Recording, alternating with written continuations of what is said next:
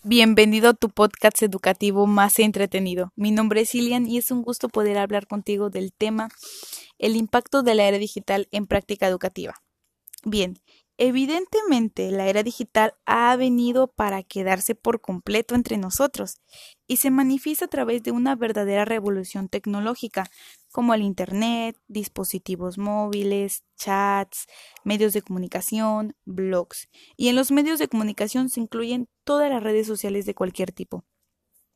Eh, veamos un poco de historia.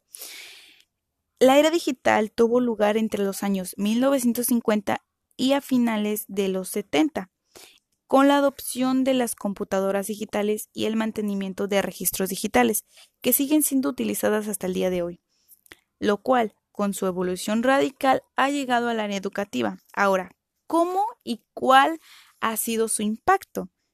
Si bien hemos dicho que ha sido radical, quiere decir que ha ayudado a formar nuevas estrategias de aprendizaje para los alumnos y nuevas estrategias de enseñanzas para los maestros dejándonos a nosotros como alumnos una ventaja que es una enseñanza autodidacta.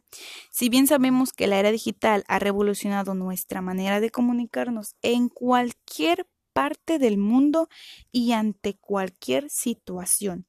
Un caso evidente es la crisis sanitaria que estamos teniendo y que estamos pasando en todo el mundo, que nos ha llevado a comunicarnos eh, con la tecnología y seguir en comunicación ciertamente con el trabajo y claramente con la educación, reemplazando las clases presenciales por las clases en línea.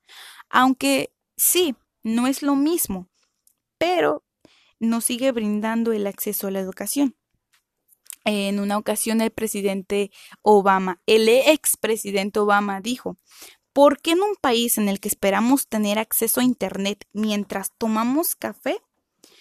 ¿Eso no lo deberíamos tener en nuestros colegios? Y es una pregunta que me hace pensar lo esencial y lo importante que es el Internet, pero también me hace pensar aquellos jóvenes que no siguen estudiando por falta al acceso de este. Pero las desventajas las dejamos para otro día. Ahora, tengamos en cuenta los objetivos que es fomentar el desarrollo y la creación de contenidos digitales. Así que finalizo diciendo que somos afortunados eh, porque estamos en el florecimiento de estas nuevas estrategias.